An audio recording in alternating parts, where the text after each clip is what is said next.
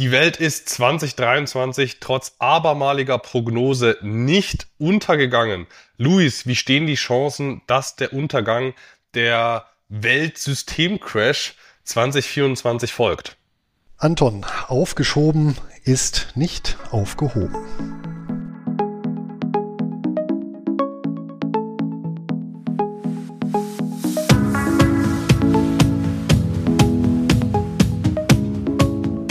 Und damit herzlich willkommen im Jahr 2024 beim Einkommensinvestoren Podcast, der Podcast für Dividenden, Sofortrentner und solche, die es werden wollen. Mein Name ist nach wie vor Luis Pazos. Ich betreibe den Finanzblog nur bares ist wahres.de rund um das Thema Hochdividendenwerte und ausschüttungsstarke Geldanlagen. Auch von mir herzlich willkommen zu unserem Format. Mein Name ist Anton Gneupel und ich betreibe den YouTube-Kanal Devi Dividende, auf dem ich regelmäßig Beiträge für einkommensorientierte Anleger veröffentliche.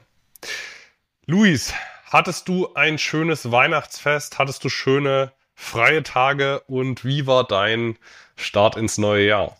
Anton, der Übergang in das neue Jahr war wie in den vergangenen Jahren sehr ethanolreich und irgendwo im Dunstkreis von Riesling, Silvaner mit Holzfassreifung und Sauvignon Blanc. Da war das Ganze zu verorten diesmal. Und um es vorwegzunehmen, für die Weinfreunde, so berichtete mir jedenfalls der Winzer, mit dem wir traditionell seit vielen, vielen Jahren immer Silvester feiern, die Ausbeute 2023, die war nicht sehr üppig, also eher eine kleine Ernte, aber sagt er, relativ fein. Zum einen, weil es relativ viel Sonne gab im vergangenen Jahr zur richtigen Zeit, aber dann auch ähm, punktgenau ähm, ordentlich Regen und damit ja, verspricht er sich äh, von den Früchten viel, aber eben von der Insgesamt Menge, die rauszupressen, ist nicht. Die Beeren waren also diesmal relativ klein. Ja, Heiligabend habe ich, mache ich ja immer im Wechsel, einmal mit meiner Verlobten mittlerweile, äh, einmal mit der Verlobten je nach Jahr bei meinen Eltern oder dann auch mal im, im Zweiertakt bei den Schwiegereltern. Dieses Jahr war ein Schwiegerelternjahr, also bei den polnischen Schwiegereltern, da gab's das äh, Elfer- oder Zwölferlei, ein ähm, fleischfreies Heiligabend, obwohl ich meine, das ist relativ äh, relativ äh, üblich in Deutschland, ähm, dann nicht Braten zum Heiligabend zu haben. Ähm, ich kenne das ja äh, aus Dresden oder aus dem Erzgebirge äh, oder wo sonst die Familie verstreut ist, dass man Heiligabend schon Fleisch isst, ähm, ganz beispielsweise. Aber, aber in Polen ist es eben ganz unüblich. Äh, es war aber wirklich äh, extrem lecker mit äh, äh, Borschsuppe, mit überbackenen Pilzen. Also die, die äh, Mutter, meine Schwiegermutter, die ist wirklich eine, eine Koryphäe. Ähm, und da kann man auch auf, äh, ich meine, ich bin sowieso äh, mittlerweile Vegetarier, aber da kann man auch, äh, können dann auch die anderen ganz gut auf äh, Fleisch verzichten. Ähm, und was das Silvesterfest angeht, da muss ich auch sagen, bin ich doch mittlerweile äh, blitzgealtert. Also wir waren ähm, nicht alkoholisiert, wir waren als Paar ganz entspannt beim Italiener, äh, haben es uns gut gehen lassen und waren dann auch äh, relativ zeitig im Bett. Und am ersten bin ich völlig unverkatert aufgestanden, habe meinen Jahresbericht, meinen Jahresabschluss zur Portfolio-Strategie geschrieben und ähm, ja, also ein bisschen konträr zu deinem Ansatz, Luis, aber ähm, deiner klingt auf jeden Fall auch äh, ja, zumindest ein bisschen amüsanter als mein Jahresaus- und äh, Eintakt. Ja, kein Alkohol, kein Fleisch, das hört sich für mich tatsächlich nach Folter an. Ich wusste ja gar nicht, dass du unter die Vegetarier gegangen bist, Anton. Aber wenn wir ins neue Jahr blicken, wenn du schon von deiner Verlobten sprichst, hören wir denn im Jahr 2024 die Hochzeitsglocken läuten? Ja, du sagst es, du ziehst ja mein Jahres, mein Jahreshighlight. Ziehst du ja jetzt schon vor, Luis. Ähm, ja, im April ist es soweit. Ich meine, ich wollte es jetzt nicht zu sehr breit treten, weil wer weiß, was noch dazwischen kommt. Es sind ja noch ein paar Monate, aber ja, im April heiraten wir in, in Polen mit polnisch und deutscher Verwandtschaft.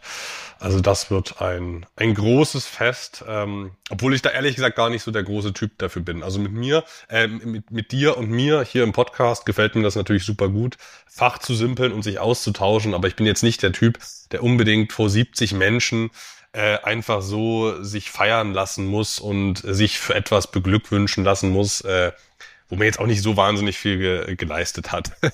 aber, aber gut, ich meine, man, man, man tut's, ja. man tut's für die Frau, äh, ist so ein bisschen mein Ansatz und man tut's für die Verwandtschaft und für die Familie, dass man da auch mal ein großes Fest zurückgibt. Ich meine, für die ist es ein Riesenspaß.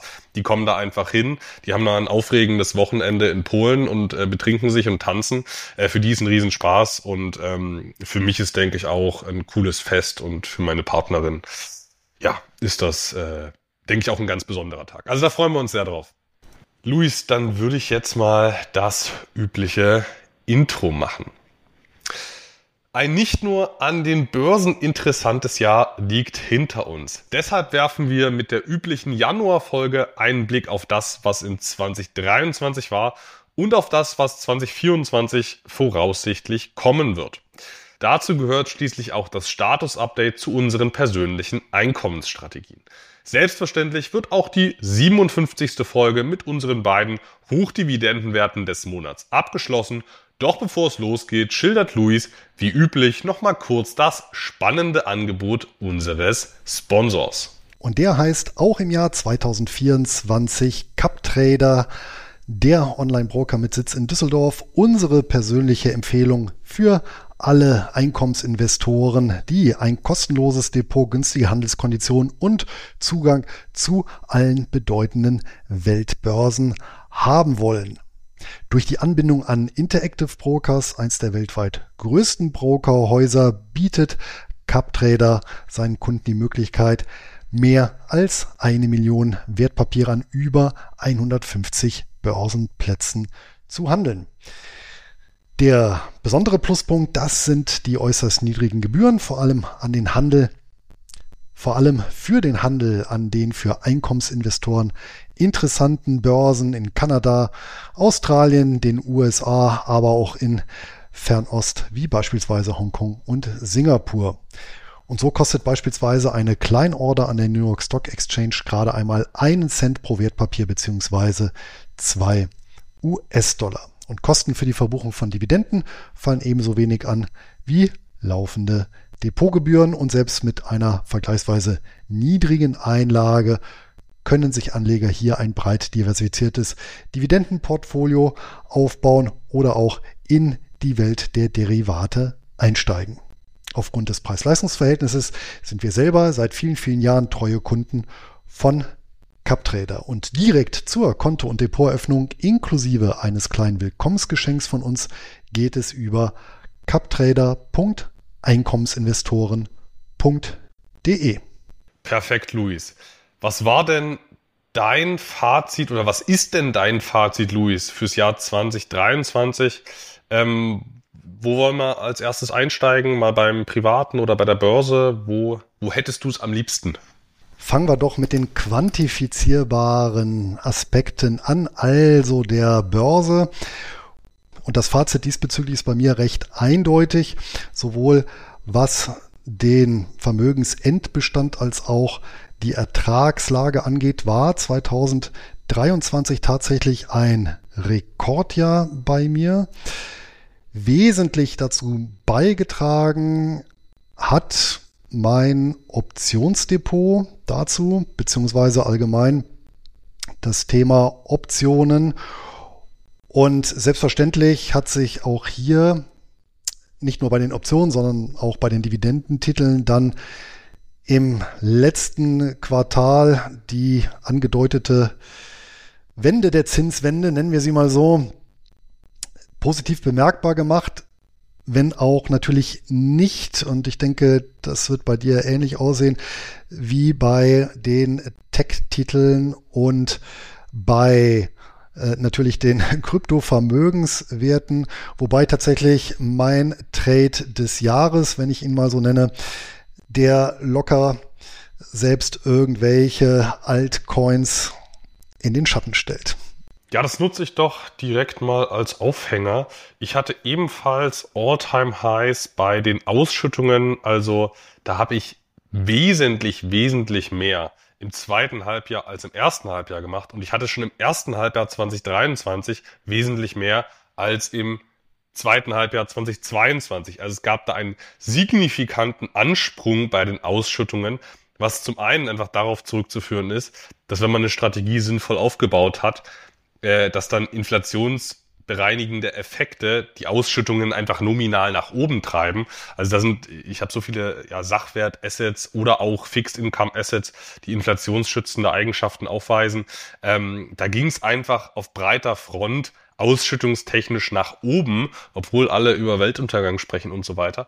Ähm, zudem kommt natürlich als leicht verfälschender Faktor on top, dass man natürlich die ganze Zeit äh, oder ich in meiner Situation Ausschüttungen thesauriere und ich zahle jeden Monat noch einen Teil meiner meines äh, eigenen Free Cash Flows auf mein Depot ein, ähm, so dass da natürlich äh, dann nochmal ähm, es, es deutlich bergauf ging. Im zweiten Halbjahr allein hatte ich, meine ich, 24,04 Prozent Ausschüttungswachstum. Ein Teil davon ist organisch, ein Teil davon ist anorganisch.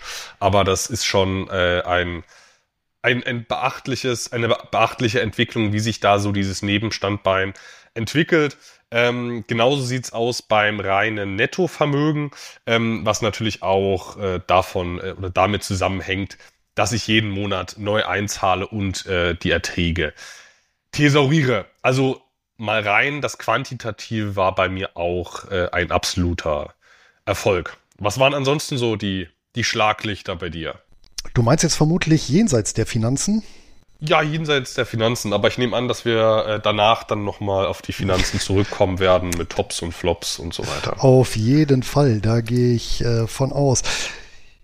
Ja, ein Schlaglicht. Ich glaube, das hatte ich hier auch in der Oktoberfolge oder Septemberfolge äh, mitgeteilt.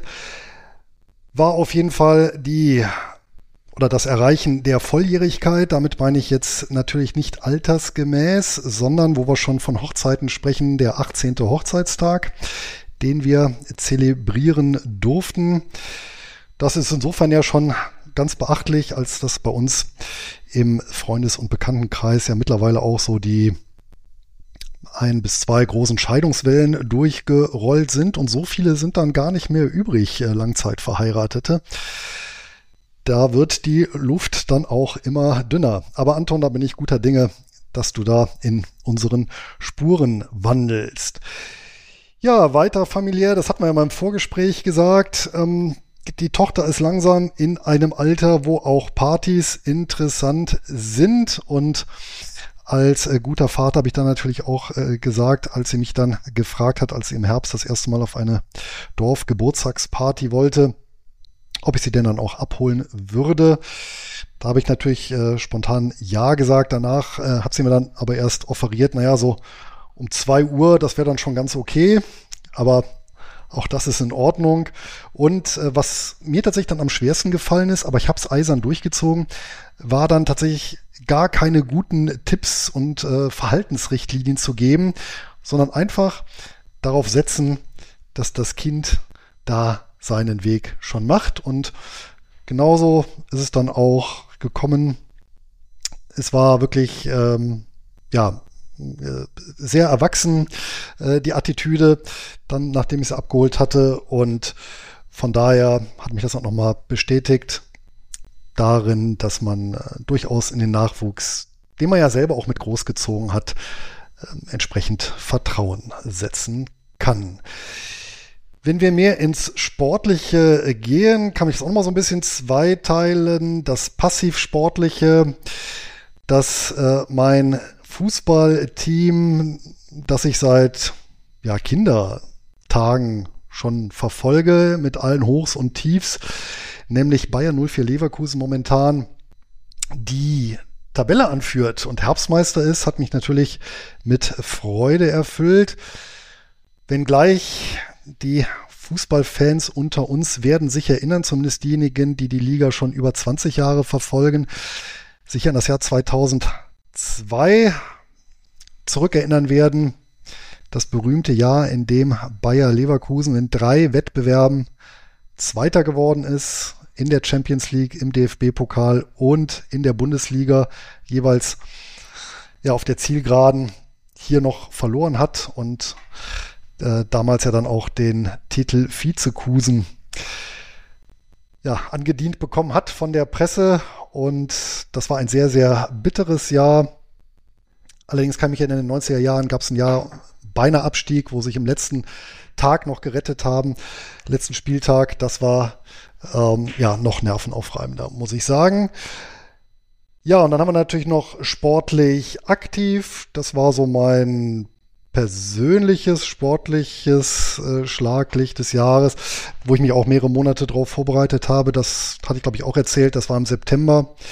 Abschluss der Laufsaison und da gab es hier bei uns oder gibt es hier traditionell im Harz einen Halbmarathon Trail, also wirklich bis auf Start und Zielgerade.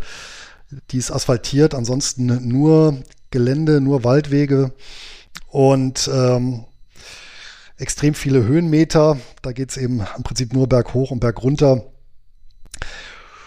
Und den ja, geschafft zu haben mit einer ja, sagen akzeptablen Zeit ist sicherlich noch ausbaufähig. Zwei Stunden 32. Das war schon eine ganz ordentliche Leistung, äh, wobei ähm, muss ich sagen, unterwegs ähm, ist mir dann doch aufgefallen, dass man doch so ein bisschen in die Jahre kommt. Ich bin über weite Strecken gelaufen, in etwa auf Höhe von zwei jüngeren Damen. Das habe ich so ungefähr bis zur Hälfte durchgehalten. Danach sind es mir schon davon gelaufen. Die waren dann aber auch, ja, geschätzt, ist natürlich bei Frauen immer schwierig, aber 20 Jahre jünger und locker mal auch 30 Kilo leichter. Aber im Ziel habe ich die dann äh, wieder gesehen, ja. Das waren so meine außerfinanziellen Besonderheiten im Jahr 2023. Wie sah es denn da bei dir aus, Anton? Naja, äh, ich muss erstmal noch zwei Punkte von dir aufgreifen, die ich sehr, ja. die ich sehr äh, interessant fand. Also zum einen, ich bin auch bei mir selbst. Ich meine, das sind sowieso alle sehr optimistisch, wenn sie sich verheiraten. Aber ich bin bei der, bei der Martha und mir schon ausgesprochen optimistisch, zumal wir uns ja schon ähm, seit äh, 14 Jahren äh, und mehr kennen. Ähm, und und äh, ich sie ja erst wollte und sie mich nicht und dann umgekehrt. Also die diese diese lange Liebesgeschichte, die muss jetzt zum Erfolg führen. Also da bin ich komplett bullisch. Ähm, hat, du hast ja auch die Martha kennengelernt. Also du äh, du weißt, dass dass das die beste Frau ist, natürlich nach deiner eigenen Frau, ist ja auch ganz klar. ähm, und ähm, also äh, ich bin da, bin da, da bin ich komplett bullisch. Ähm, und, und was das Thema äh, die eigene 16-jährige Tochter angeht, da wollte ich noch ergänzen, äh, ja, die, die Hoffnung stirbt zuletzt, Luis, was du da, was du da, was du da äh, erfährst von der Tochter, ist nicht immer die komplette Wahrheit. Äh, aber, aber alles gut. Ich bin da, ich bin da nicht deinem äh, guten Vorbild des äh, nicht einmischenden Vaters gefolgt, sondern bei meiner eigenen 16-jährigen Schwester ähm, mische ich mich äh, so ein bisschen, also da fühle ich mich dann doch sehr alt. Also ich bin, äh, also der Altersunterschied ist gar nicht so gigantisch, aber zwischen einer 16-Jährigen und mir, das sind halt schon Welten und ich, ich, äh, ja, ich mahne sie zur Vernunft oder, oder, oder weise sie auf Fallstricke hin. Ähm, aber das ist natürlich ganz weit von ihrer Realität entfernt. Aber irgendwie ist es auch witzig mit anzusehen, ähm, äh, weil man selbst ja mit 16 auch nicht viel, äh, viel, nicht viel äh, schlauer war. Man hat ja auch einfach so ein bisschen in den Tag hineingelebt. Also ähm, das wollte ich nur noch dazu ergänzt haben. Und was die ähm, ja ganz privaten Schlaglichter angeht, jetzt neben Verlobung und vielen schönen Urlauben, die wir hatten, ähm, ist das Thema Sport. Also ich habe den Sport äh, auch wie du deutlich intensiviert, weil es einfach eine enorme Bereicherung im Leben ist und eigentlich fast jeden Tag in Magdeburg. Äh, wenn ich hier zu Hause bin, gehe ich einmal am Tag ins Fitnessstudio. Ähm, also das ist mittlerweile völlig. Also es ist eher auffällig, wenn ich nicht mehr gehe, weil ich es einfach an mir merke. Man, also ich, ich muss einfach ins Fitnessstudio gehen und ich glaube, die deutsche Gesellschaft die wäre eine völlig andere, wenn die Leute da mal zweimal die Woche Sport treiben würden, ähm, weil die Gesellschaft dann äh, einfach ausgeglichen wäre. Gut, aber dann lass uns doch jetzt mal wieder aufs Finanzterrain zurückgehen und da unsere persönlichen Tops und Flops mal genauer unter die Lupe nennen. Luis, äh, willst du da noch ein bisschen mehr aus dem Nähkästchen plaudern? Das kann ich gerne machen. Ich habe das ja so ein bisschen gesplittet. Zum einen habe ich ja mein persönliches Dividendendepot und das hat zugelegt im Jahr 2023 um 6,8 Prozent.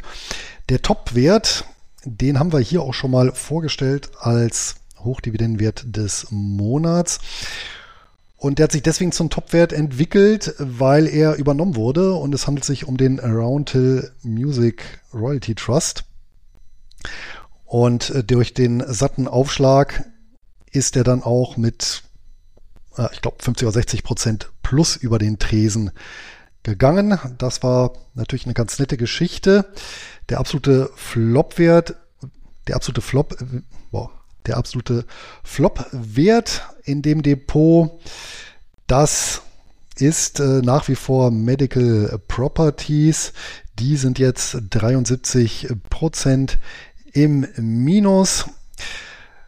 Ja, erfreuen uns auch hier ähm, mehrerer Short-Seller-Attacken und mal schauen, wie sich diese Depotleiche dann entwickeln wird. Die Reißleine gezogen habe ich nicht. Ich setze dann eher darauf, dass der Titel hier nochmal einen Umschwung schafft.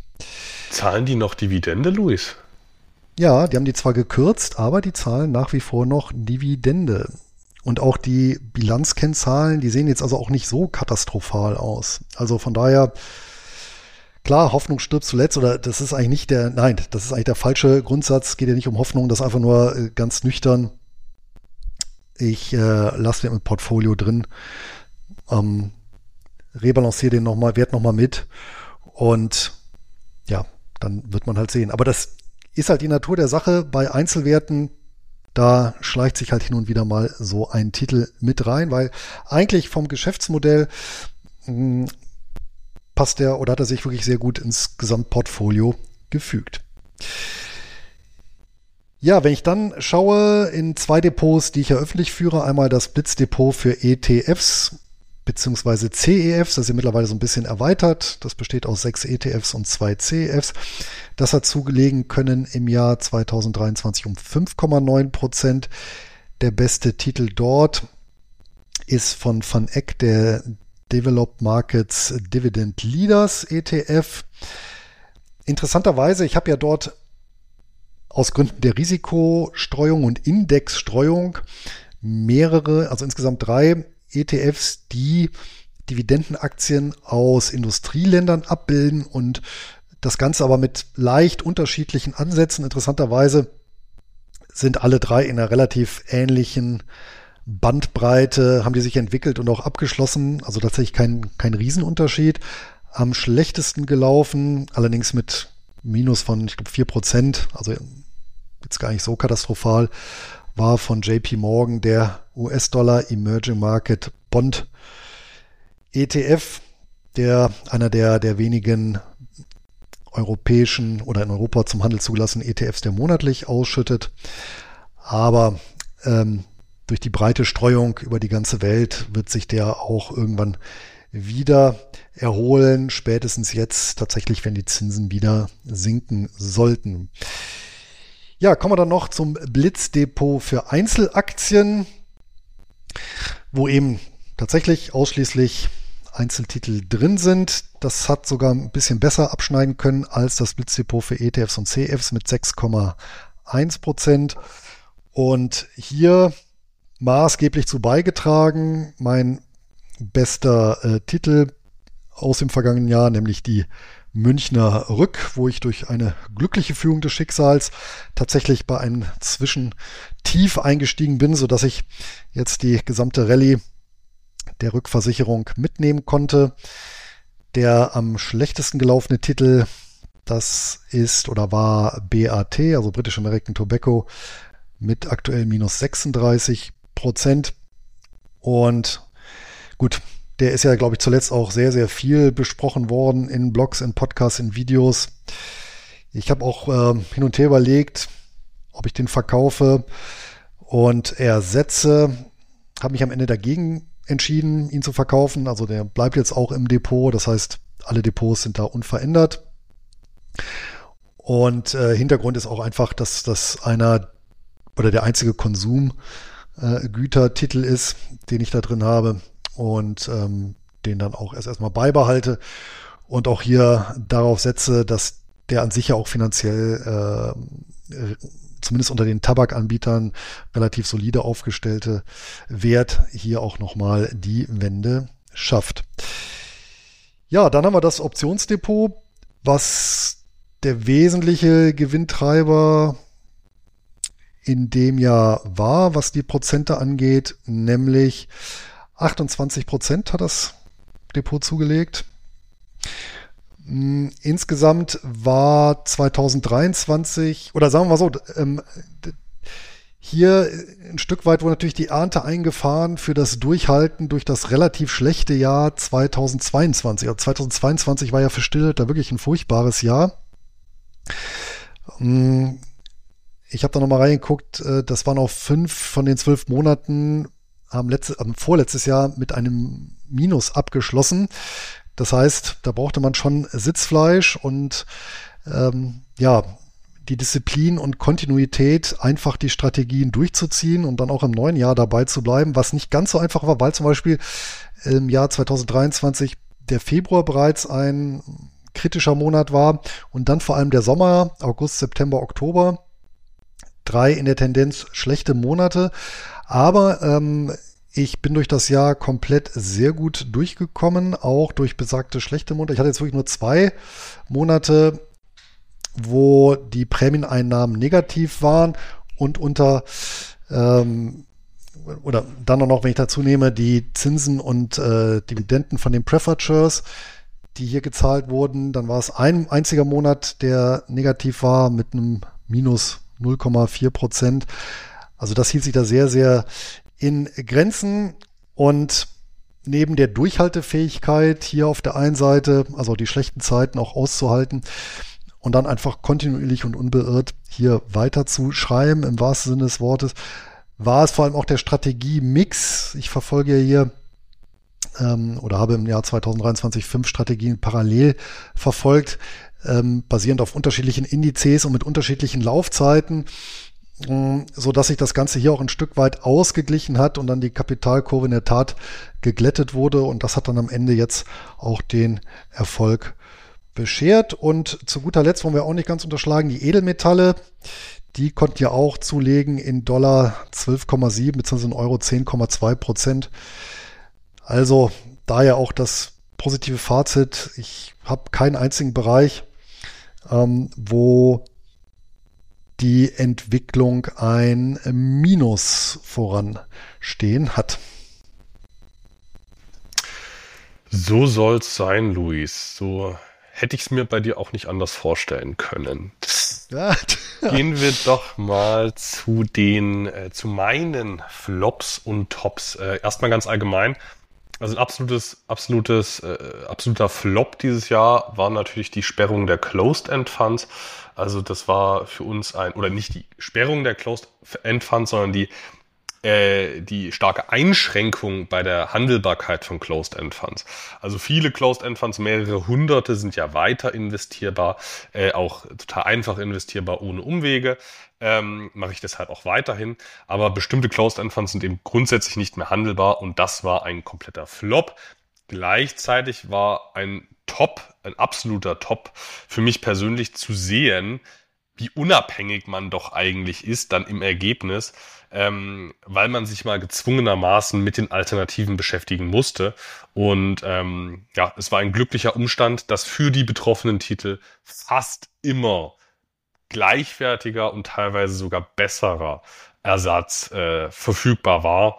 Und wenn ich mir jetzt auch die Neuemissionen in den äh, letzten Monaten ansehe, wird das Angebot an guten, handelbaren, ausschüttungsstarken Sammelanlagen auch immer besser. Also das war Flop und Top zusammen. Gleichzeitig musste ich natürlich ein bisschen schmunzeln bei deiner erfolgreichen Roundhill Music Royalty Income Fund Übernahme, weil ich ja nicht wie du ähm, auf, auf Roundhill umgeschichtet habe, sondern ich war ja beim, war ja ursprünglich schon beim Hypnosis Songs Fund investiert ähm, und bin es auch weiterhin. Und ähm, im Nachhinein kann man natürlich immer sagen, hey, äh, das war doch klar, irgendwie klar, dann kauft doch den Roundhill und dann wird der äh, nach 50 Prozent plus oder so wird er dann übernommen. Aber so so einfach ist es halt nur in der Retrospektive. Also für mich war es äh, war der Titel der Hypnosis Songs Fund, obwohl es fast das gleiche ist. Bei dir war die gleiche Assetklasse ein absolutes Top. Für mich ist die gleiche Assetklasse mit einem anderen Vehikel ein Flop. Ähm, nicht weil Musikrechte ein schlechtes Asset sind, überhaupt nicht. Die sehr erfolgreiche Übernahme des Roundhill-Fonds von dir zeigt ja die Werthaltigkeit dieser Assets. Ähm, aber beim Hypnosis Songs Fund gibt es einfach hausgemachte Probleme. Äh, hausgemachte Probleme, die auch nicht weniger zu werden scheiden. Und deswegen ähm, äh, deswegen habe ich auch für mich ganz klar gesagt, ich äh, schaue jetzt bis zur nächsten Hauptversammlung, wie sich dann ähm, das Thema der Ausschüttungen verhält. Und ähm, wenn dann nicht ein klares Statement pro Ausschüttungen kommt, dann ähm, trenne ich mich auch einfach davon. Und äh, das äh, stört mich auch überhaupt nicht. Also selbst wenn, selbst wenn die dann sagen, wir zahlen nichts mehr ähm, und liquidieren den Fonds oder wie auch immer, egal was die dann sagen, ich verkaufe das Ding.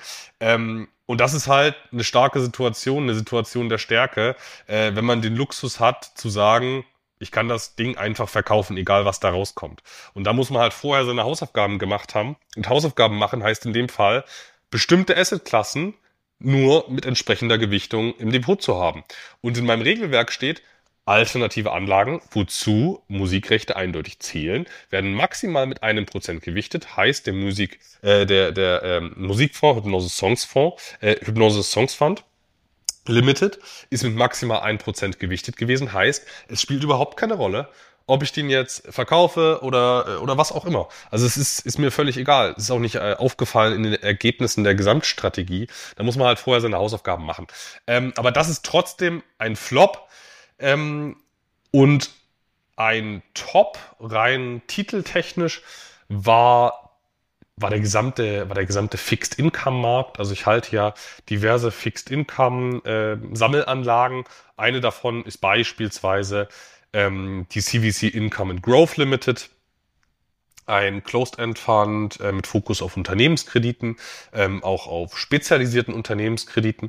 Und ähm, das ist aber nur ein exemplarischer Titel für diese gesamten Profiteure der Zinswende. Also da könnte ich jetzt auch den FU-Fonds Bonds Monthly Income, also unseren Podcast-Sponsor-Partner äh, benennen oder oder oder äh, die ganzen anderen variabel verzinsten Sachen, Biopharma Credit, ähm, wie die wie die alle heißen. Also da, davon gibt's ja unzählige, die einfach extrem profitiert haben und ihre Ausschüttungen extrem stark gesteigert haben. Ich will noch gar nicht von den großen Kursgewinnen reden, die wir da auch beispielsweise bei einer CVC Income and Growth gesehen haben. Also da haben wir ja Gesamtrenditen von weit über zehn Prozent in dem Jahr gesehen.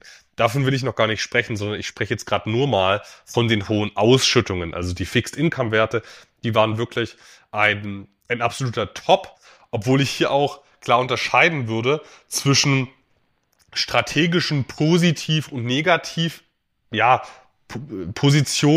oder echten Fehlern, weil ähm, also ich, ich sehe jetzt, also, also es gibt ja Fehler, die man macht, wenn man eine Regel hatte, ich handle nur dann und dann und dann gerät man in Panik und verkauft irgendwas oder kauft irgendwas in FOMO. Das ist ein klarer Fehler. Und das würde ich auch als sehr negativen Flop ansehen, so einen Fehler gemacht zu haben. Ähm, so einen strategischen Fehler habe ich nicht gemacht. Und sowas wie Hypnose Songs Fund, das ist einfach, ähm, das passiert halt, wenn man über 50 Positionen haben, passiert das halt, dass dann mal ein Titel wirklich unter hausgemachten Problemen ähm, leidet. Und da kann man sich davor Gedanken gemacht haben, äh, noch und nöcher, ob die Anlageklasse Sinn macht, ob das Konzept Sinn macht, ob der, ob die Titelauswahl plausibel klingt. Ähm, es gibt einfach hausgemachte Probleme und da kommt dann eben, äh, kommen dann eben die Hausaufgaben zum Tragen. Hat man die gemacht, dann hat man den Titel nicht hoch im Depot. Äh, wenn man sich dachte, Musikrechte, wir revolutionieren die Welt und ich gewichte das mit 30, 40 Prozent im Depot, ähm, ja, dann äh, würde ich mich jetzt da würde ich jetzt auch auf heißen Kohlen sitzen. Ähm, aber das ist ja wie mit allen Positionen. Also wenn eine riesengroße äh, äh, Leerverkaufsposition gegen dich läuft, Luis, äh, dann äh, ist man, glaube ich, auch nicht so wahnsinnig entspannt. Naja, die Frage ist halt auch, ob man das mitbekommt. Ja? Und häufig ist es ja auch so, dass die schlechten Nachrichten dann bereits eingepreist sind, bevor man das selber mitbekommen hat. Und dann ist es ja häufig ohnehin zu spät. Genau aus dem Grund ist ja, sind ja die Hausaufgaben so wichtig. Also du kannst ja auch beim Optionshandel kannst ja nicht, kannst ja nicht äh, riesige Position handeln und dann hoffen, dass du noch äh, im letzten Moment noch sinnvoll äh, irgendwie glatt stellst. Das kannst du ja da auch nicht machen, sondern du musst nee, ja genau, im, im Vorhinein auch, auch Worst-Case-Planungen machen. Und äh, genauso sollte man es eben bei einem klassischen Long-Portfolio wie bei einem Hypnose-Songs-Fund auch machen. Dass man sich einfach auch auf den Worst-Case einstellt und das hat man halt gemacht, wenn man ihn mit ein oder zwei oder mit drei Prozent im Depot hatte. Dann tut's halt nicht weh, wenn man da mal ein Drittel verliert. Ein Drittel Verlust bei einer drei Prozent Position ist halt auch nur ein Prozent. Und umgekehrt hat man vielleicht auch eine Position, äh, die sich mal äh, verdoppelt wie ein äh, Roundhill Music Royalty Fund oder, oder so, so viele andere Positionen. Es gab ja sehr viele, die sich ausgesprochen positiv auch im Kurs ähm, verhalten haben. Ansonsten ähm, Thema Ausschüttungsrendite habe ich übers Jahr gemittelt zu etwa 6,5 Prozent erzielt. Liegt auch daran, dass natürlich ähm, Anfang Januar oder im äh, zur Mitte des Jahres waren die Kurse deutlich niedriger als zum Ende hin. Und ähm, zum Ende hin hat's dann, ähm, ja, waren es immer noch deutlich über 6%, aber nicht mehr 6,5, sondern weniger. Ähm, und wenn die Kurse dann deutlich steigen, gehe ich auch wieder davon aus, dass ich wieder bei so etwa 6% liegen werde. Und angenommen, wir kommen mal wieder in einen kompletten Börsenhype, dann sind es vielleicht nur noch 5,8%. Aber das entspricht immer noch voll dem Zielrahmen, in dem ich mich da bewege, von mindestens 5,5%, dass man auch in einem Börsenhype noch diese 5,5% Ausschüttungsrendite hat. Ähm, also das Thema Ausschüttungsrendite übererfüllt, äh, obwohl ja angeblich die Welt untergeht, Rekordausschüttungen, also äh, da bin ich äh, voll auf äh, zufrieden. Ähm, Vielleicht nochmal ganz interessant, die einzelnen Einkommensströme, ähm, die haben sich, so wie es sein sollte, unterschiedlich verhalten. Also es ist ja nicht das Ziel, ähm, alles auf eine Vehikelart zu setzen und dann zu hoffen, äh, dass das einem jetzt immer steigende, stabile Ausschüttungen liefert, weil es kann gar nicht sein, dass ein und dieselbe Assetklasse immer gut rentiert. Jede, selbst die beste Assetklasse hat mal eine Schwächephase. Ähm, und deswegen äh, habe ich da ja so eine Multi-Asset, Multi-Income-Strategie. Ähm, und da hat sich beispielsweise das Fixed-Income-Segment sehr, sehr stark gezeigt, sehr ausschüttungsstark gezeigt. Im Gegensatz dazu der Kursgewinn realisierende oder kursspekulative Bereich, der war ausgesprochen äh, schwach. Sei es diese klassischen Kursgewinn äh, realisierenden Closed-End Funds mit Level Distribution Policy, überdurchschnittlich schwach das Jahr, viele Kürzungen gesehen, ähm, Arbitrage-Vehikel wie eine ABC Arbitrage äh, oder auch andere Kandidaten aus dem Bereich, die jetzt nicht auf Kursgewinne, aber zumindest aus, auf Kursdifferenzgeschäfte setzen. Ähm, die waren auch ausgesprochen schwach, eher Volatilitäts- und Handelsvolumina bedingt. Also das war ein schwacher Bereich in, der, in, der, äh, in den gesamten Einkommensströmen. Ähm, dann gab es natürlich wieder ähm, stärkere Bereiche, wie der Royalty-Bereich allgemein. Allgemein, äh, im Speziellen sowas wie ein Hypnose Songs Fund war eher schwach, aber allgemein umsatzabhängige Beteiligungen liefen, äh, liefen überdurchschnittlich gut, auch weil natürlich die Inflation tendenziell die Unternehmensumsätze erhöht. Ähm, wenn wir dann auf sowas schauen wie ähm, die Optionsstrategiegeschäfte, oder Optionsstrategie Vehicle, Covered Call Vehicle, da war das äh, Bild gemischt. Im, in der Tendenz war es aber auch äh, leicht positiv und fürs nächste Jahr bin ich da auch absolut äh, optimistisch, wenn wir da von einer ähm, Regression zum Mittelwert bei der Volatilität aus, äh, ausgehen, also eine leichte Erhöhung und dann auch die Börsenstände allgemein wieder höher sind. Also da bin ich absolut optimistisch. Und ähm, beim Thema Dividenden, mal die ganz klassische Einkommensstrategie, Dividendenstrategie, ähm, da war auch das Bild auf breiter Front ausgesprochen positiv. Also ähm, trotz der ganzen Horrornachrichten und der Kriege und so weiter, ähm, auf breiter Front, auch wenn man sich jetzt nicht mal unsere Depots anschaust, äh, sondern wenn man sich mal einen Vanguard, All World, High Dividend oder Aristokraten-ETFs ansieht, da steigen die Ausschüttungen auf breiter Front. Ähm, und bei diesen ganzen Einkommensströmen bin ich auch ausgesprochen optimistisch für 2024, mit Ausnahme der Fixed-Income-Strategie. Da bin ich, weil die Zinsen wahrscheinlich tendenziell sinken werden, eher, ja, gehe ich eher von einer Konsolidierung aus. Und da könnte man sich jetzt sagen, schade. Äh, und ich sage nein, es ist genau richtig, wie es ist. Ähm, es muss immer irgendwas, eins von den ganzen ja, Zugpferden muss auch mal eine Ruhe, Ausruhphase haben, damit es dann man in einer anderen Phase mal richtig Gas geben kann, das Zugpferd.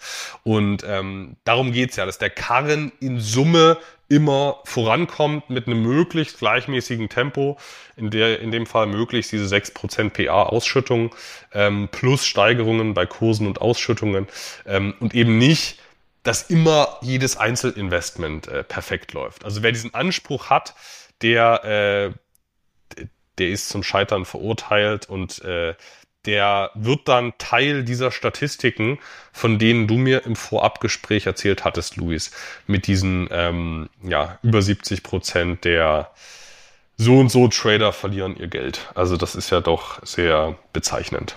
Das war in der Tat ein interessanter Aspekt, den du hier angesprochen hast, Anton. Und die Zahl, um die nochmal zu konkretisieren, das war eine Zahlenangabe zu den Optionshändlern, von denen laut Auswertung eben von Interactive Brokers 72 Prozent Geld verlieren mittel- bis langfristig und eben nur 28 Prozent tatsächlich Geld verdienen. Und das finde ich halt insoweit bemerkenswert, insbesondere aus der Stillhalter-Sicht, die ja durchaus vergleichbar ist einem Versicherungsgeschäft oder eben Casino-Betreiber oder Roulette-Betreiber. Und insbesondere hier es ja doch durchaus möglich ist, die Statistik äh, auszunutzen, die ohnehin dann auf der eigenen Seite steht, eben ähnlich einem Roulette-Tisch wo ja die Bank einen systematischen Vorteil hat.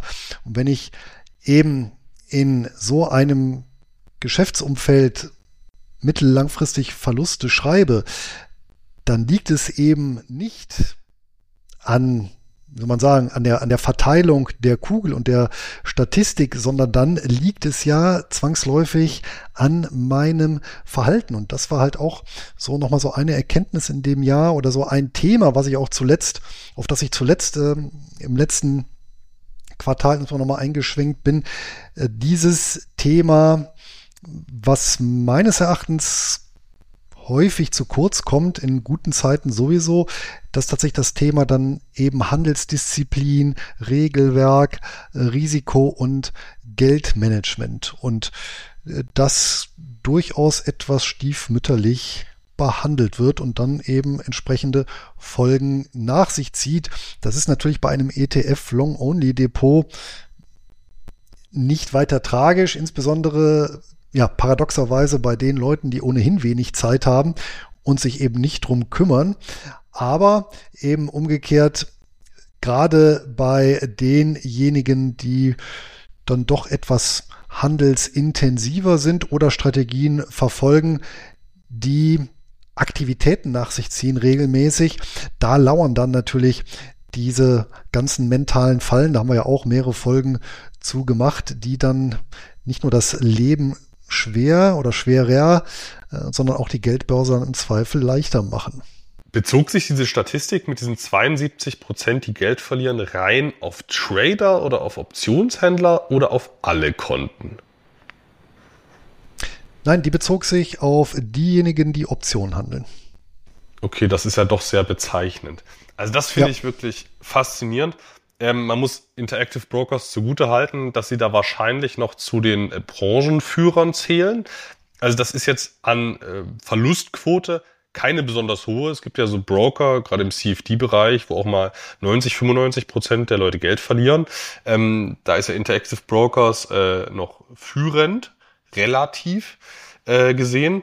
Ähm, gleichzeitig finde ich es sehr bezeichnend äh, für die gesamte Finanzbranche, weil die gesamte Finanzbranche sich halt immer ganz gern in so schwer trackbare Bereiche flüchtet. Und das Thema Option ist so ein herrlicher Bereich, wo man viel versprechen kann, weil ja auch viel möglich ist, nachweislich, ähm, wo aber gleichzeitig, wo man gleichzeitig Verluste und Totalverluste relativ leicht unter den Teppich kehren kann, weil es halt nicht so einfach nachprüfbar ist, weil halt vieles nur in irgendwelchen ähm, ja, Newslettern oder äh, Börsenbriefen oder Mitgliederbereichen. Ich meine, ich weiß, Luis, dass du da ein seriöses Angebot hast, aber es gibt halt so viele schwarze Schafe am äh, schwarze Schafe am Markt, die einem dann auch mal easy die 100% versprechen PA und ähm, das ist auch eigentlich, ist das überhaupt nichts Besonderes.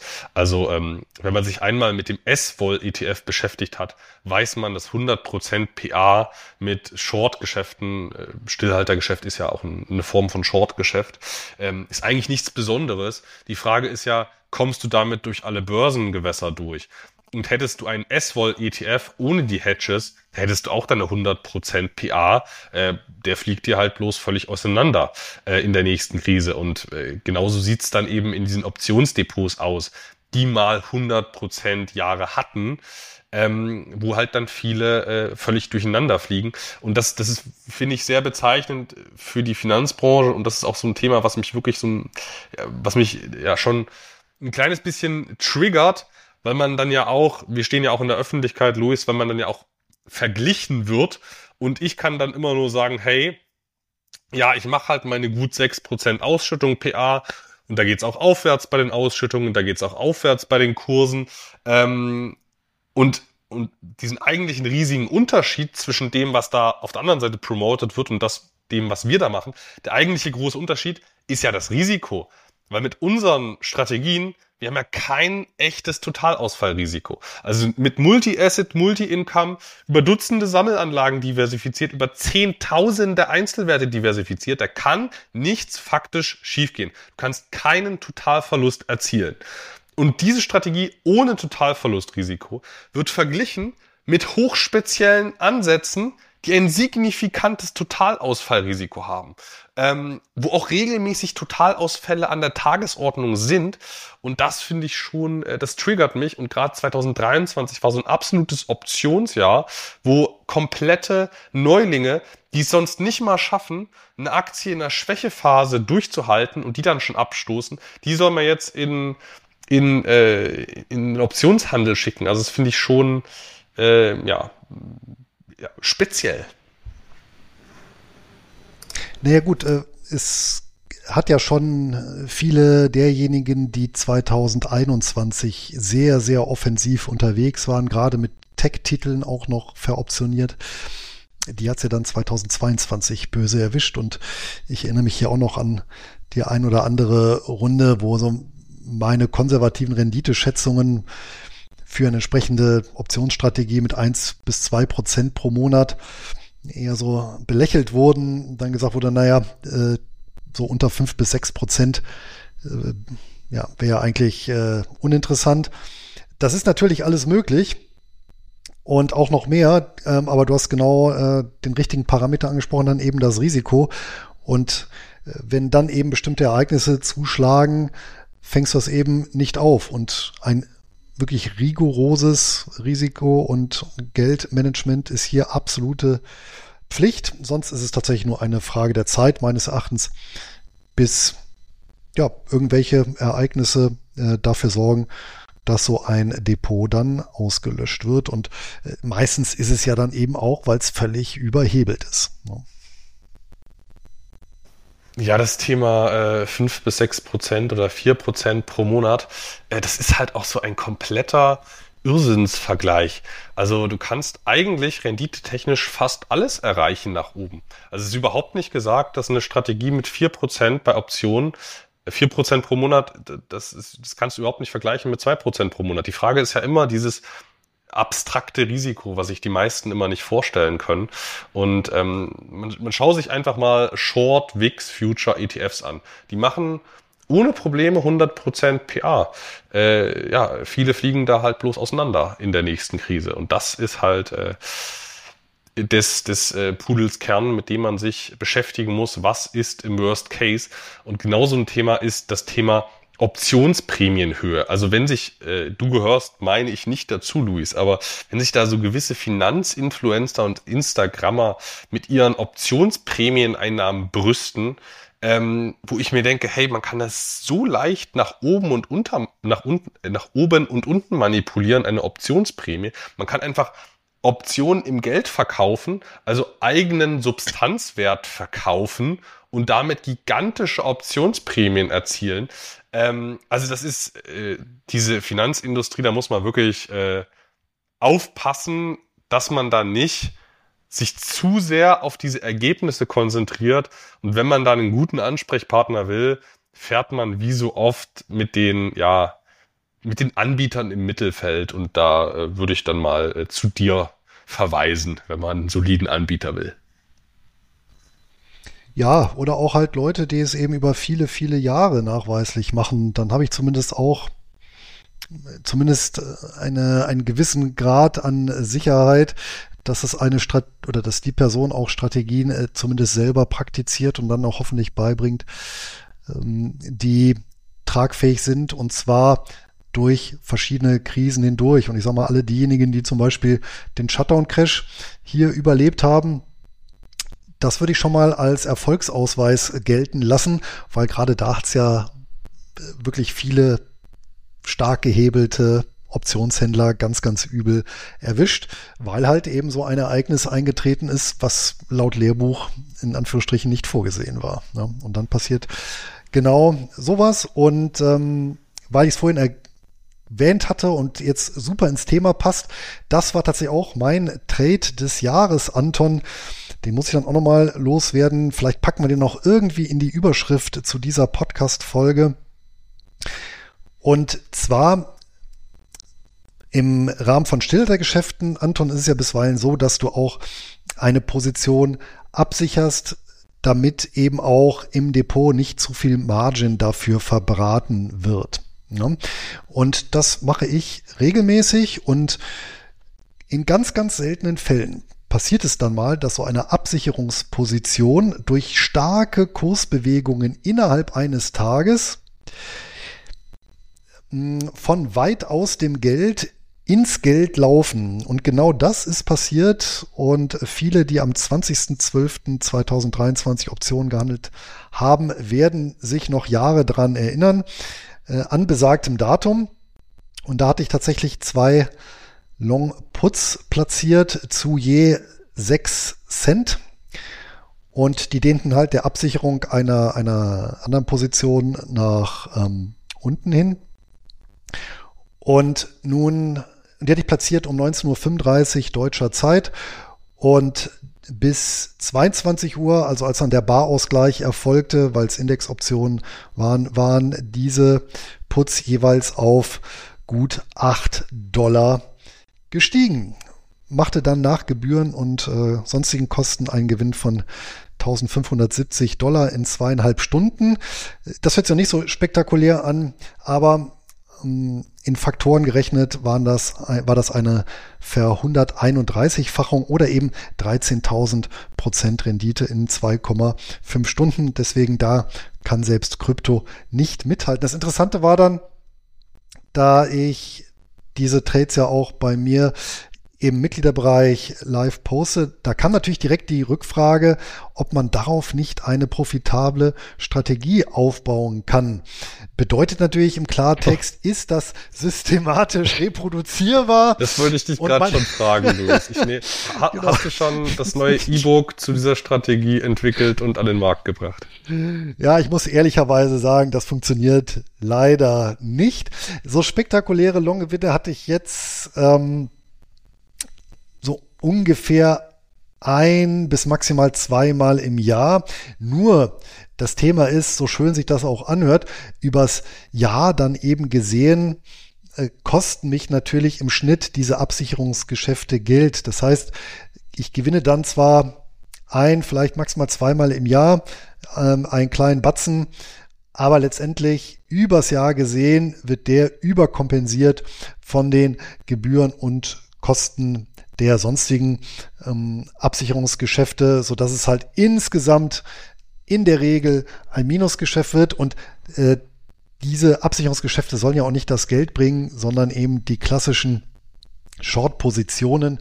Aber es ist natürlich ganz schön, gerade an, an solchen Extremtagen, vor allem wenn man auf der anderen Seite Geld verliert durch die Stille der Geschäfte und das Ganze eben kompensiert wird durch so einen schönen Long-Gewinn und der Tag dann trotzdem plus minus null endet, obwohl und ansonsten hätte man dann eben ähm, einiges verloren. Ja, und vor dem Hintergrund ist das ganz nett, aber ähm, auch das gehört, glaube ich, ein Stück weit dazu, sich davon zu entfernen, äh, sich zu freuen, äh, auch über Kursgewinne, weil das heißt ja im Unterschied, oder auch meinetwegen Prämieneinnahmen, weil das heißt ja im Unterschied auch, äh, man, äh, das heißt ja äh, auch, dass man sich über Verluste ärgert und das eigentlich eine Situation, die es ja zu vermeiden gilt, um hier eben wirklich möglichst alle Emotionen rauszunehmen und das Ganze wirklich ähm, ganz, ganz technisch zu betrachten, im Prinzip wie ein ja, Roulette-Tischautomat. Ja, der freut sich ja auch nicht und ärgert sich dementsprechend auch nicht.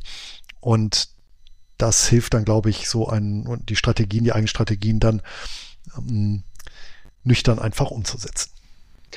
Gut, ich meine, die äh, ganzen äh, ja, kostenproduzierenden Absicherungen, die könntest du natürlich auch einfach unter den Tisch kehren und, und dann einfach die Gewinnertrades hervorheben, ähm, äh, wie das so mancher in der Finanzbranche macht. Und dann hättest du ein äh, profitables Online-Coaching-Business, äh, Luis. Also wenn der Rest dann wirklich nicht mehr so gut läuft und der Name sowieso schon ruiniert ist, dann machst du 13.000 Prozent Rendite mit Absicherungshedges.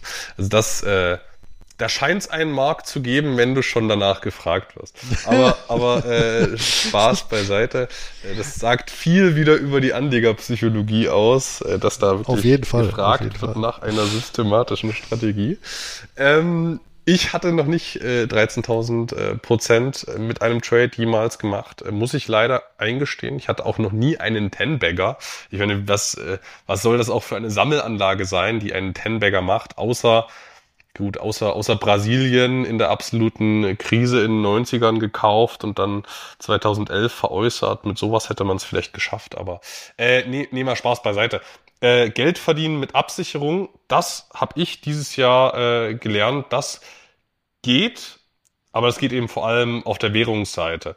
Ähm, das weiß ich beim, beim Norbert Schmidt, ähm, dass der das bei Schweizer Frankenbonds macht ähm, wo der dann die, den Coupon hat in Schweizer Franken und dann wird das nominal, also der, der Wert der Anleihe wird dann gehatcht in den Euro. Ähm, und damit verdient man aufgrund der Zinsdifferenz in Schweizer Franken und in Euro, verdient man sogar mit der Währungsabsicherung noch Geld. Also solche kleinen Spielchen, die kann man machen.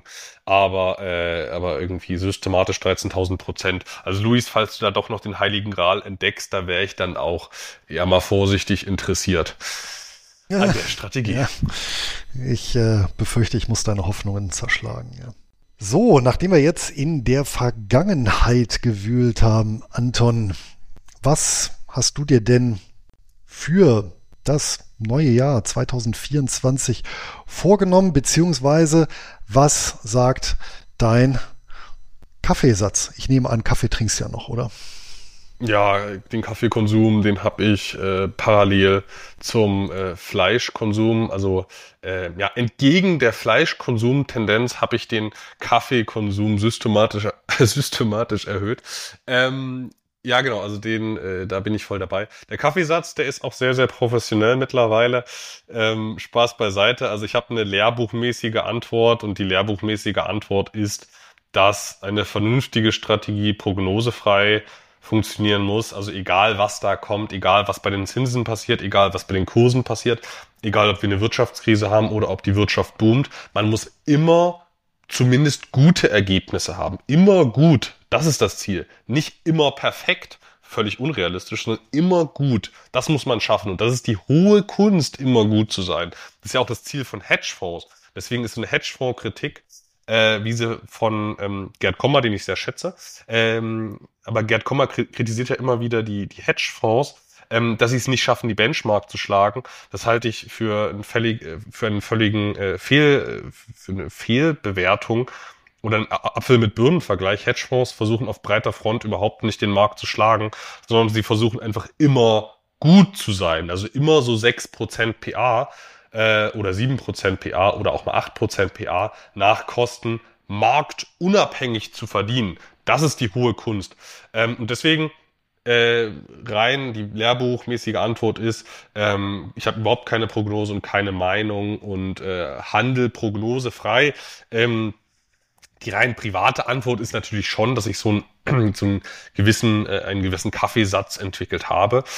Und ähm, da ist mein Gefühl, dass die Zinsen leicht sinken werden. Ich sehe nicht, ich, ich sehe jetzt, wenn die Wirtschaft nicht crasht, sehe ich keinen starken Zinsabsenkungstrend. Angenommen, die Wirtschaft crasht, dann sehe ich auch die Zinsen wieder bei Null ähm, oder im negativen Bereich. Aber solange die nicht crasht, sehe ich die Zinsen so leicht mit in einem leichten Abwärtstrend, damit sich die Notenbanken auch noch einfach Spielraum halten.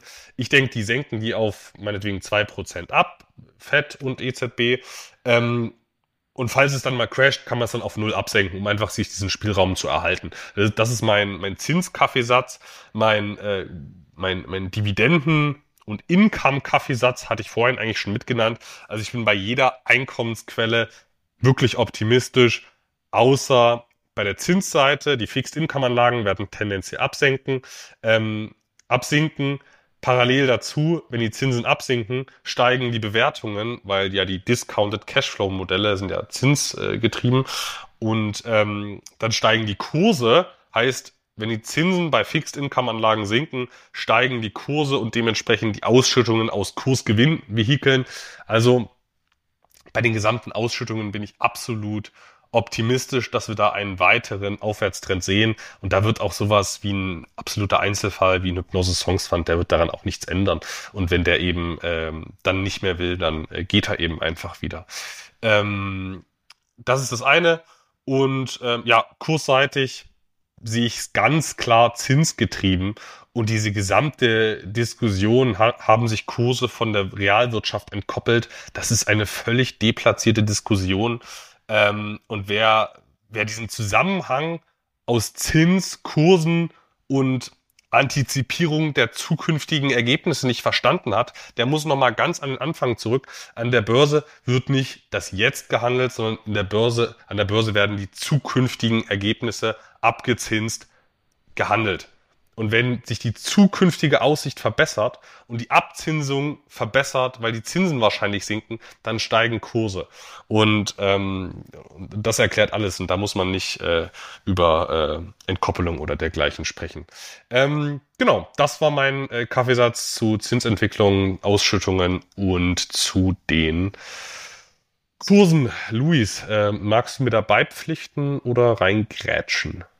Weitestgehend stimme ich dir hier natürlich zu. Ich bin ja selber bekennender System- und Chaos-Theoretiker und als solcher handhabe ich das Ganze auch prognosefrei, wenn wir uns hier bei komplexen dynamischen Systemen, wenn wir uns damit beschäftigen. Dazu hatte ich ja auch mal äh, jetzt zuletzt vorgetragen. Von daher vollkommen d'accord.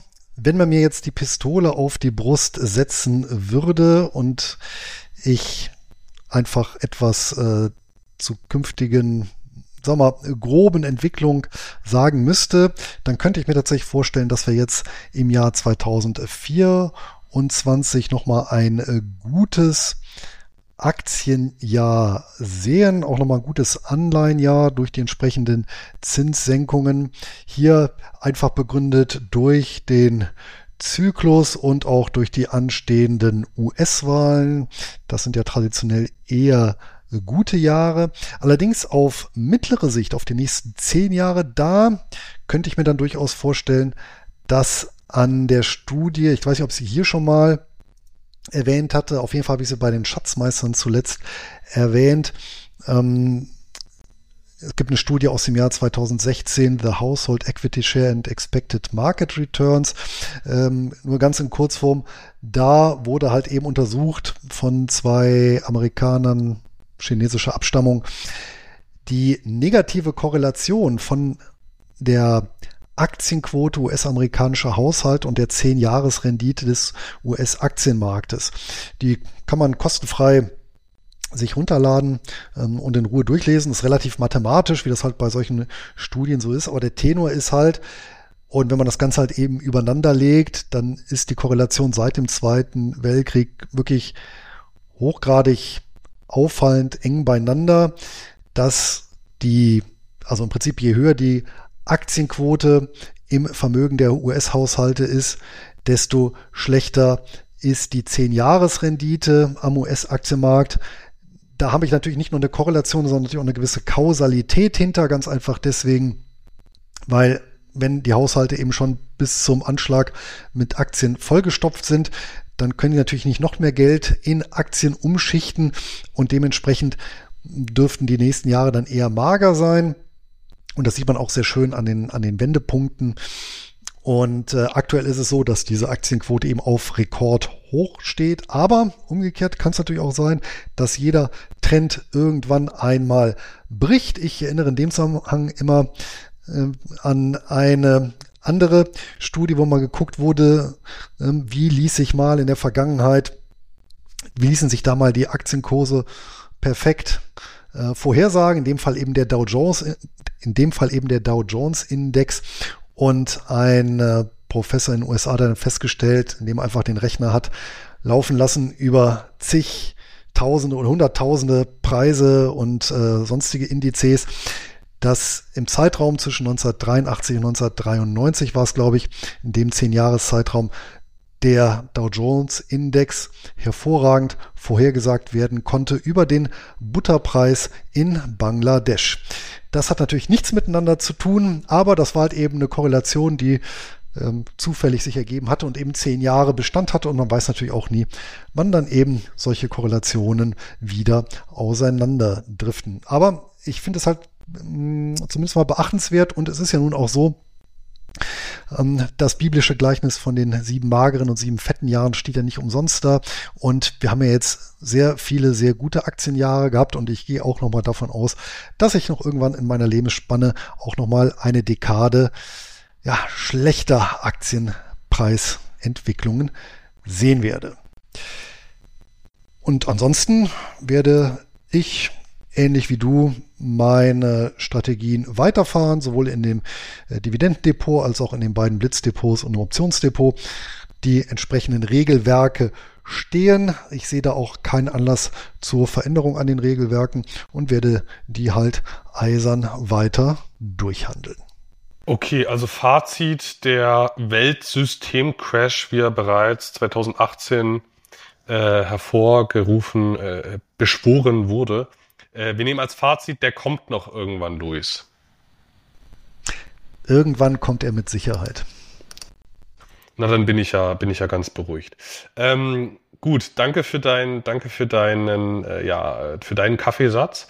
Und ähm, ja, dann sind wir natürlich jetzt bei der spannendsten Rubrik bei den Hochdividendenwerten des Monats. Und die werden präsentiert von die Hochdividendenwerte des Monats werden präsentiert vom FU-Fonds Bonds Monthly Income.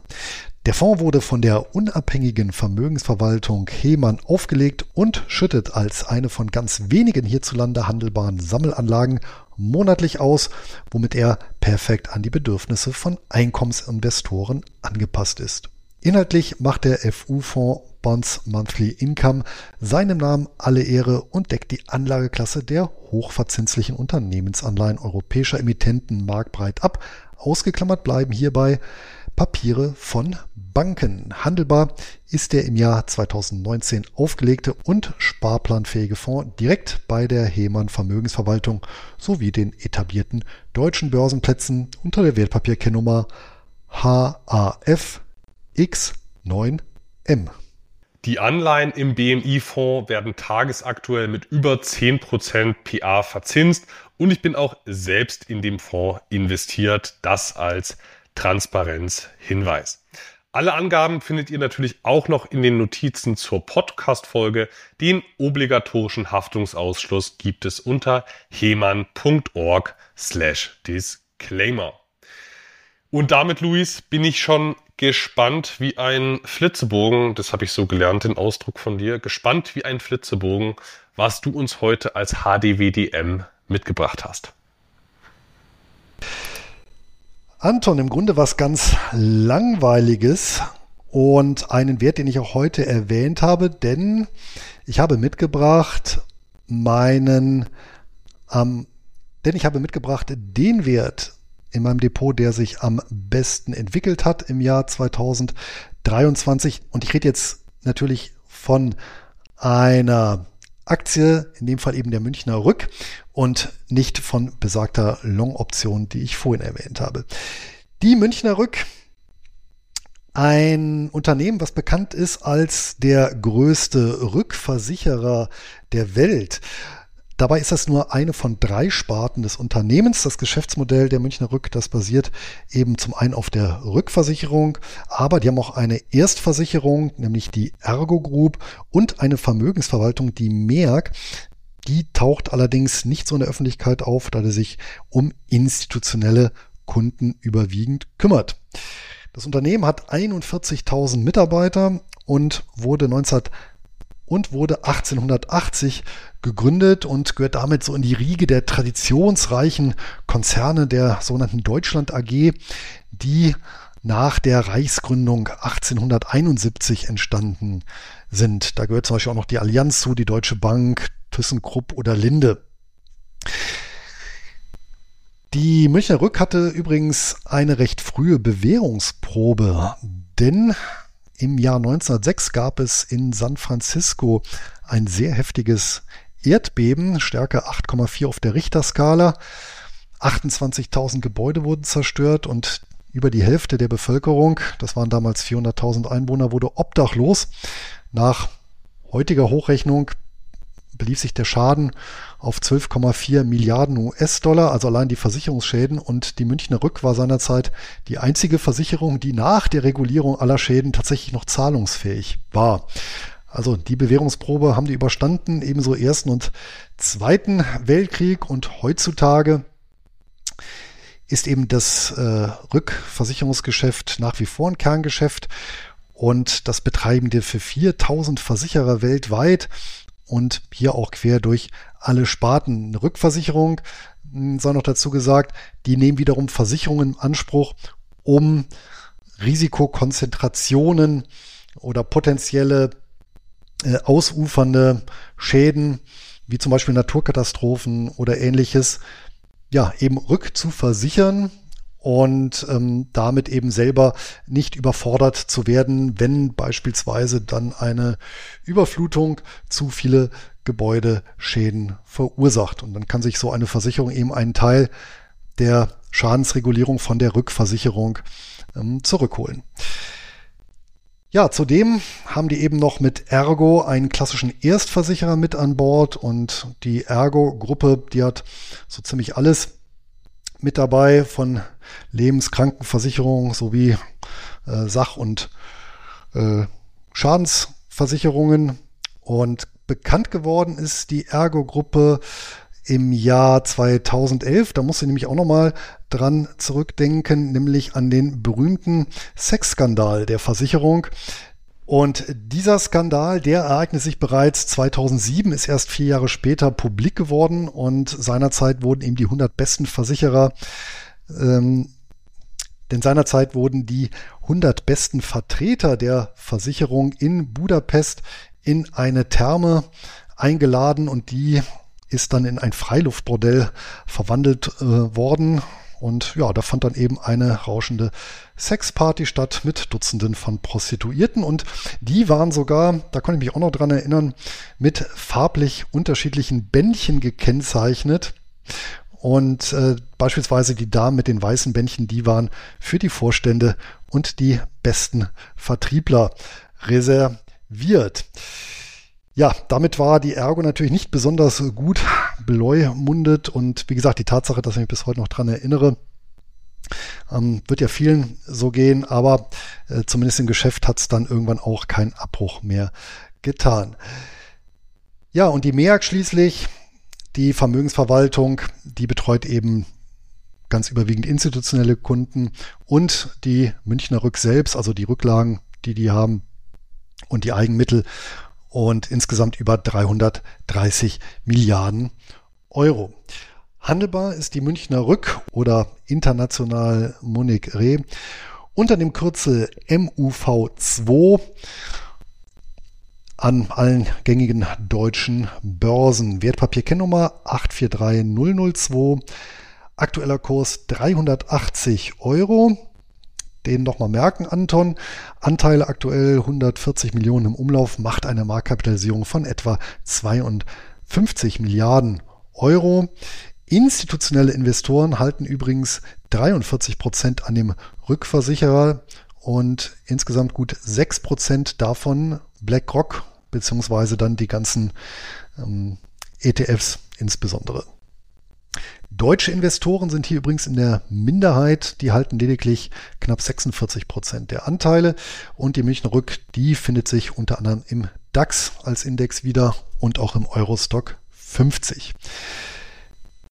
Die Kursentwicklung über die letzten zehn Jahre 134 Prozent, also sehr, sehr ordentlich. Hinzu kommen noch saftige Dividenden, aber allein in den letzten anderthalb Jahren ist der Kurs um 74 Prozent gestiegen und genau hier habe ich besagtes Tief erwischt.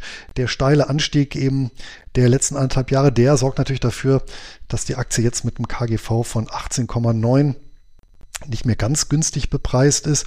Kurs-Umsatz-Verhältnis 0,74, Kurs-Buchwert-Verhältnis 1,87. Ja, also jetzt nicht maßlos überteuert, aber auch nicht besonders günstig. Interessant hieran ist allerdings, und da konnte ich mich tatsächlich nicht mehr dran erinnern, dass das letzte Allzeithoch der Münchner Rück aus dem Dezember 2000 stammt. Und zwar bei einem Kurs von 381 der bisher also noch nicht wieder erreicht wurde. Ja, nach 23 Jahren, da kratzen wir jetzt an der Grenze und aus Gründen, die ich jetzt auch nicht mehr ganz nachvollziehen kann, wurde der Wert seinerzeit in der Dotcom-Blase völlig aufgepumpt und ist dann tatsächlich, ja, geradezu implodiert im Dotcom-Crash und bis zum März 2003 abgestürzt um 86,2 Prozent. Und wir reden hier immerhin von einem Schwergewicht der deutschen Wirtschaft von einem klassischen Blue Chip. Und das ist halt auch nochmal so ein sehr markantes Beispiel für die Chancen und Risiken von Einzelwerten. Ja, wobei man auch noch bedenken muss, die Dividendenrendite war ähm, im Dezember 2000 dann bei dem Kursniveau äh, ja richtig mickrig, also deutlich, deutlich hier unter einem Prozent. Also da wurde der Titel tatsächlich ja, als, als äh, Kursgewinnrakete gehandelt. Schauen wir uns nochmal die Bilanzkennzahlen an. Die Bilanz natürlich sehr, sehr voluminös mit 304 Milliarden Euro. Davon ähm, allein 100 Milliarden an versicherungstechnischen Rückstellungen. Hinzu kommen natürlich dann noch die ganzen fremdverwalteten Vermögenswerte. Dementsprechend gering ist das Eigenkapital, das ist natürlich bei so einer Versicherung oder einem Rückversicherer in Anführungsstrichen normal. Eigenkapital 21 Milliarden Euro oder knapp sieben Prozent. Erfreulich ist aber hier, dass das Unternehmen trotz mehrfacher Übernahmen keinen Goodwill ausweist, also hier keine ja, künstlichen Vermögenswerte aufgebläht hat in der Bilanz. Gewinn- und Verlustrechnung 75,7 Milliarden Euro Umsatz standen 2022 in den Büchern, überwiegend natürlich Prämien. Das EBIT lag bei 6,6 Milliarden Euro und der Nettogewinn bei 3,4 Milliarden Euro, jeweils ähm, deutliche Steigerung im Vergleich zum Vorjahr. Und bemerkenswert ist, bereits 2023 hatte die Versicherung mitgeteilt, dass ein, dass 2022 hm, ein Rekordjahr war, und zwar einerseits was die Geschäftszahlen angehen wird, äh, andererseits allerdings auch Rekordschäden. Und das ging quasi Hand in Hand. Und der Gesamtschaden, ähm, der bearbeitet wurde, belief sich auf 270 Milliarden US-Dollar, davon versichert etwa 120 Milliarden US-Dollar. Und bereits das Vorjahr war ähnlich schadensintensiv und das waren also im Prinzip zwei Jahre hintereinander, wo man ja eigentlich denkt, naja, das ist ja für eine Versicherung äh, sehr schlecht, weil eben viele Schäden reguliert werden müssen. Aber auf der anderen Seite konnten die das tatsächlich mit Beitragseinnahmen und wahrscheinlich auch hier vielen Preissteigerungen überkompensieren. Also hier ging tatsächlich Rekordzahlen und Rekordschäden Hand in Hand.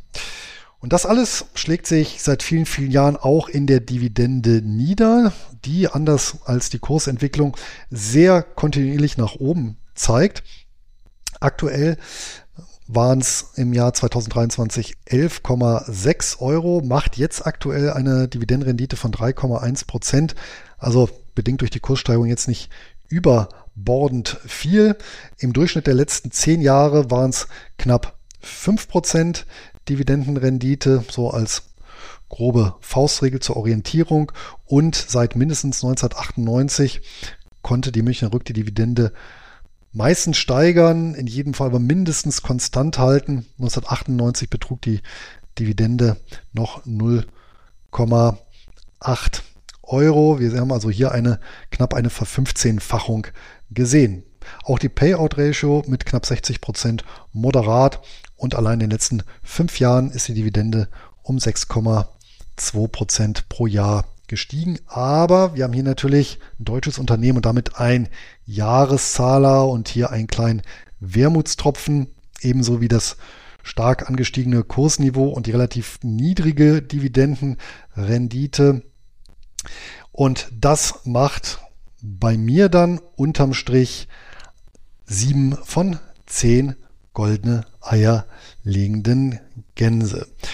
Und hier noch eine kleine ähm, Ergänzung aus der Versicherungswirtschaft, denn bei Versicherungen eine wichtige Quote ist hier noch die Schadenkostenquote an und die gibt ja letztendlich an das Verhältnis der Schadenssumme oder der eingetretenen Schäden zu den Prämieneinnahmen. Und bei der Münchner Rück äh, inklusive Ergo betrug diese Kennzahl zuletzt um die ähm, 94 Prozent.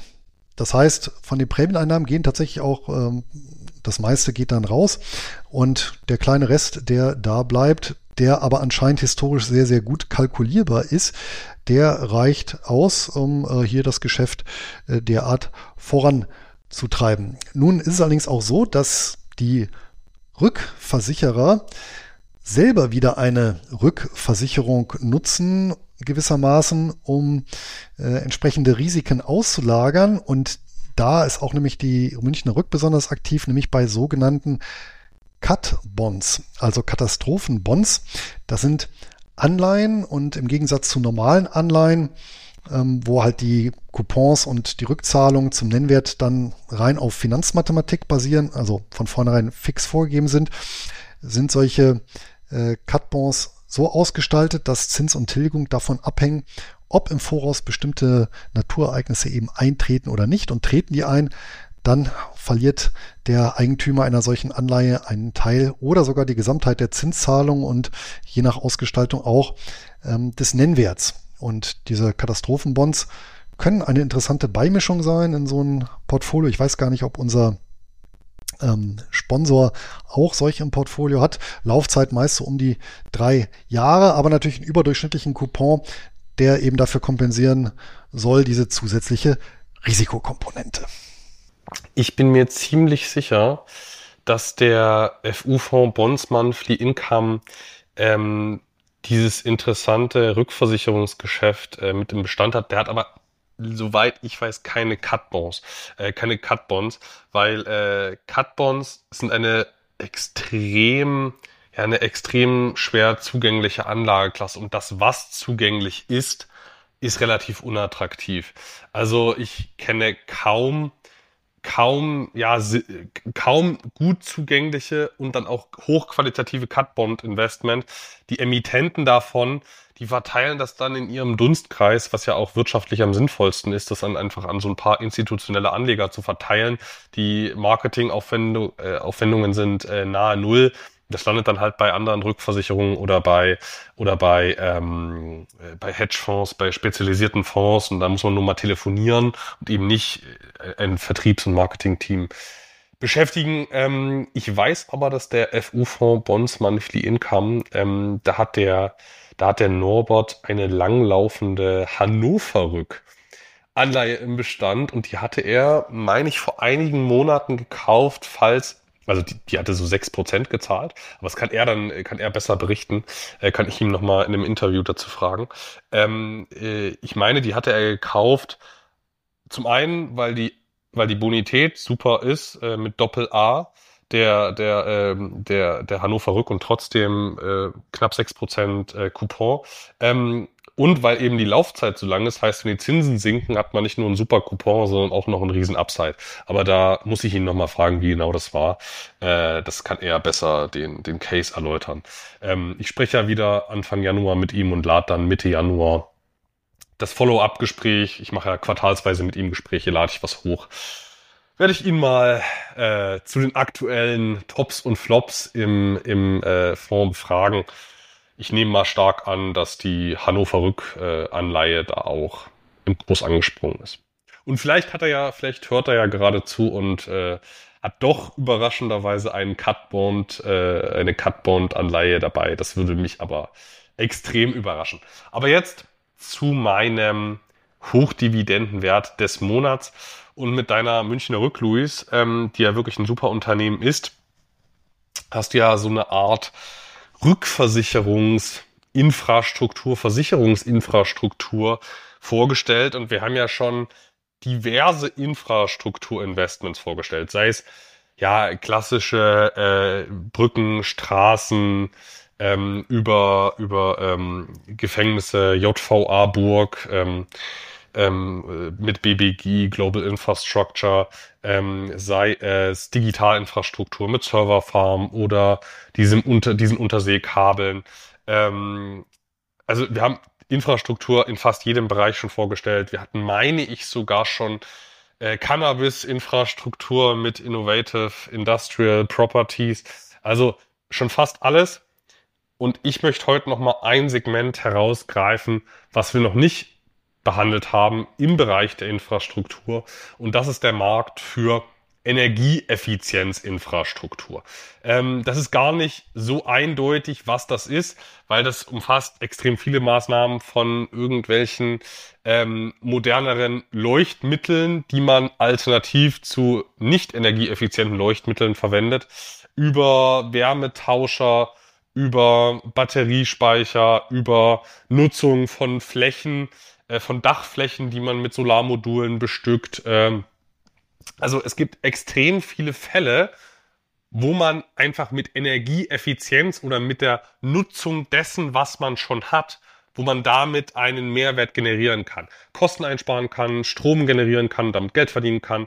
Ähm, also es gibt, es gibt einen enormen Hebel aus diesen Opportunitätskosten, die da überall entstehen. Das hat natürlich den positiven Nebeneffekt, dass das Klima geschont wird. Ähm, das ist jetzt hier aber nicht der primäre Fokus, das ist ein Nebeneffekt.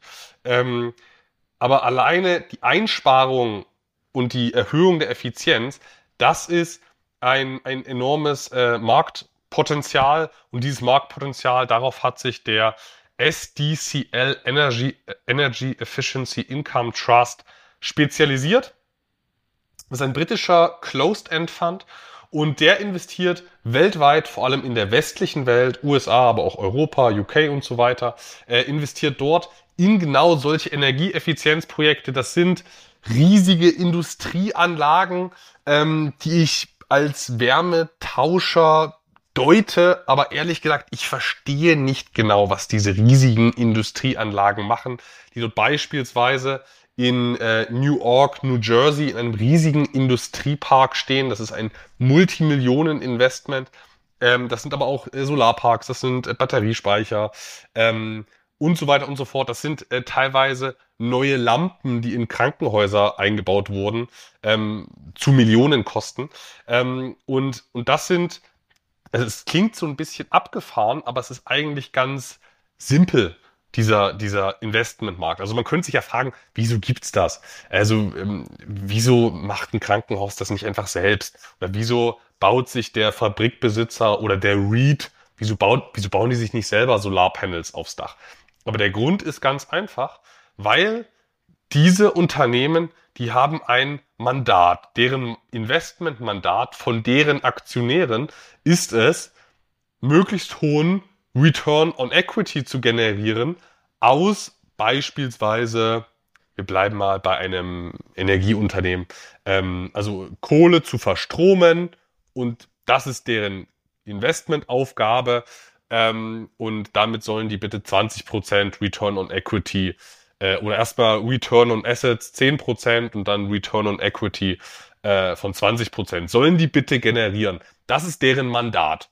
Und dann passt es überhaupt nicht rein, irgendein Energieeffizienzprojekt dazu zu packen, was Return on Assets, also auf die Gesamtinvestition einen Return von 5% macht und dann Return on Equity, Return aufs Eigenkapital, also geleveraged, also einen geleveragten Return von 10% mit einem Energieeffizienzprojekt zu machen, das passt überhaupt nicht ins Bild. Wenn du ein Mandat hast für 20% mit Kohleverstromung, mal als ganz plakatives Beispiel, und dann schaffst du es mit Fremdkapitaleinsatz 10% mit dem Energieeffizienzprojekt zu machen, das entspricht weder inhaltlich deinem Mandat, noch kannst du es mit einer gleichwertigen Rendite rechtfertigen. Also macht ein, ein Shareholder-Value-orientierter Vorstand das nicht. Shell war ein, Aus, war ein Ausreißer 2022, das hatte ich mehrfach öffentlich kritisiert.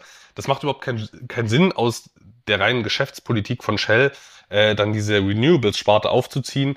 Äh, hat man dann zwei Jahre später auch gemerkt, dass das keinen Sinn äh, gemacht hat, aber gut.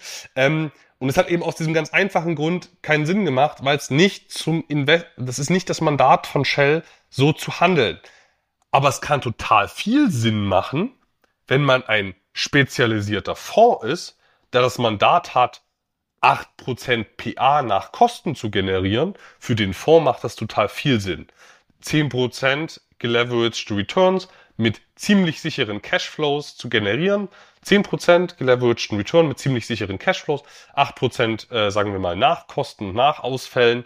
Dann kann man eine ordentliche Ausschüttungsrendite generieren. Und genau auf dieses Feld, auf solche Nischen ist dieser SDCL Energy Efficiency Income Trust Fonds spezialisiert. Also auf Cases, wo das eigentliche Mandat der Unternehmen nicht zu diesen Energieeffizienzprojekten passt, weil es den Fokus verwässern würde, wo es aber aus Sicht des Fonds total attraktiv ist, weil die Cashflows total sicher sind, beispielsweise durch 20-jährige Abnahmeverträge oder staatliche Einspeisevergütungen äh, und so weiter.